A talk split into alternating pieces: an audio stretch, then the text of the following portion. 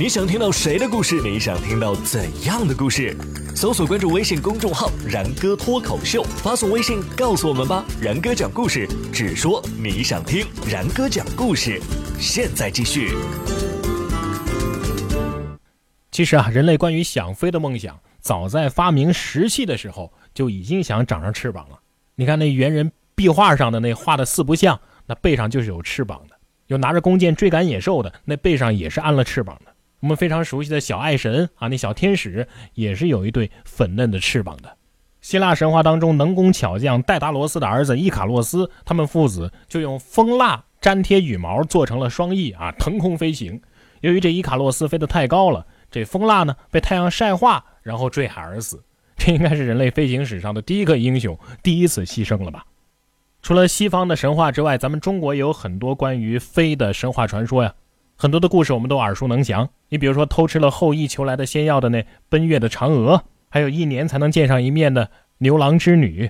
在中国古代的典故当中，不光人能升天啊，相传汉淮南王刘安修炼成仙之后，把仙药撒在院子里，他们院子里的鸡和狗吃了之后，也跟着升了天。成语说一人得道，鸡犬升天，就这么来的。在庄子逍遥游当中啊，也记载了一个叫列子的人啊，他就能够御风飞行。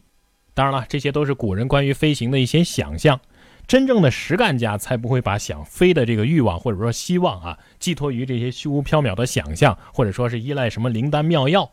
他们是想要靠双手真的能够制造出能飞的器械。在《墨子》当中就有记载：“公叔削竹木以为雀，乘而飞之三日不下。”这说的就是鲁班制作的那木鸟啊，能够乘风力飞上高空，三天都不降落。后来相传，在五代的时候，有一种飘在空中的阳灯啊，用来联络信号用的。这阳灯呢，如果说成孔明灯，大家都非常的熟悉了。据说就是诸葛亮发明的，因此而得名。那么说到诸葛亮呢，火箭这个说法其实第一次出现也是在三国时代。说公元二二九年，诸葛亮出兵攻打陈仓啊，陈仓就是在现在的陕西宝鸡啊。那么魏国的守将郝昭呢，就是以火箭逆射其云梯，梯子燃烧了。所以我们可以知道，火箭应该就是在弓箭上啊包扎一些引火的材料，然后点着之后射出。后来呢，人们用这种制造火箭的方法开始制造玩具，那就是孩子们非常喜爱的起花了。说宋朝的时候啊，这起花就在民间非常的流行，点燃之后能够腾空而起，然后在夜空当中划出一道火光，最终消失在几百尺的高空当中，有点像现在的冲天炮什么的。所以当时的人们就在想啊，哎，你看啊，这一支起花就能够有如此的力量。那么，如果我们集中很多支啊，同时发射，能不能把人射到空中去呢？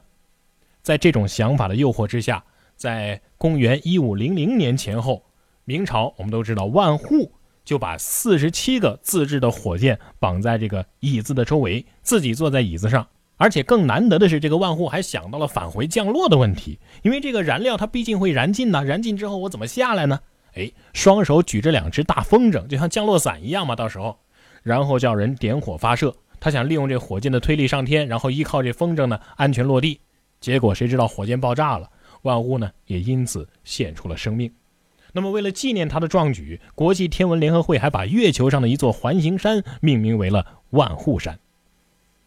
像同样的尝试啊，不光是咱们中国有，世界历史上也是屡见不鲜的。公元前八五零年，英国人布拉德就把双臂绑上了鸟的翅膀，从神殿上一跃而下，试图能够飞越伦敦。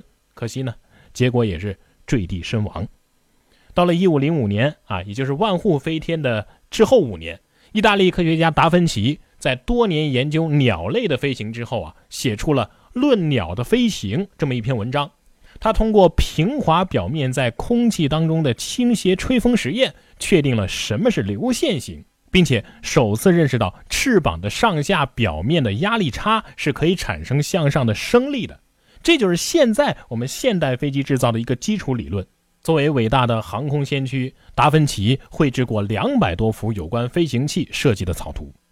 到了1796年，世界航空的理论先驱英国的科学家乔治·凯利制成了以弹簧为动力源的直升机的模型，其中呢有一架啊曾经飞到过25.5米高呢。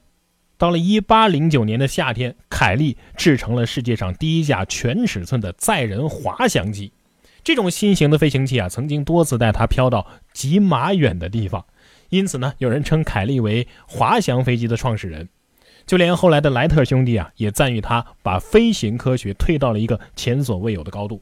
到了1825年，英国教师乔治·波克克为了满足自己的女儿玛莎他想要飞上蓝天的心愿，他用他制作的大风筝把女儿载入空中，升空的高度有九十多米啊，然后呢安全落地。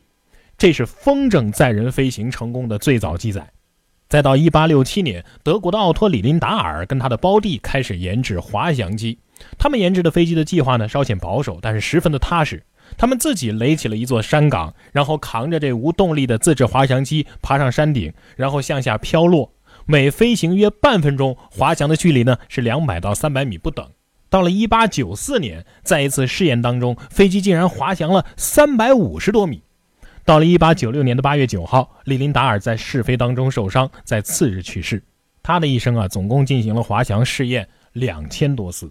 先后使用了十八架滑翔机，这也为后来者提供了非常宝贵的经验。听说这李林达尔不幸遇难的消息之后啊，莱特兄弟坚定了自己要实现动力飞翔的梦想。到了一九零三年的十二月十七号，莱特兄弟完成了人类上第一次有动力的，而且是持续的可以操纵的飞行。他们所驾驶的这飞行者号的飞机，成了所有现代咱们飞机的鼻祖。那么到了这个时候，咱们人类的飞天梦才算是真的从梦想变成了现实。说到这儿啊，我想很多朋友可能会有一声叹息：哎，除了古代之后，这到了近现代，怎么都是外国人发明了最先进的飞行技术啊？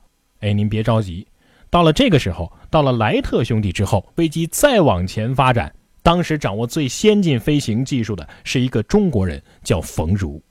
冯如这个名字，大家可能在历史课本当中有所了解，但是关于他的故事，您可能未必全都知道。那么，然哥讲故事，下期节目我们就来讲一讲中国航空事业的鼻祖冯如，他有着怎样的故事。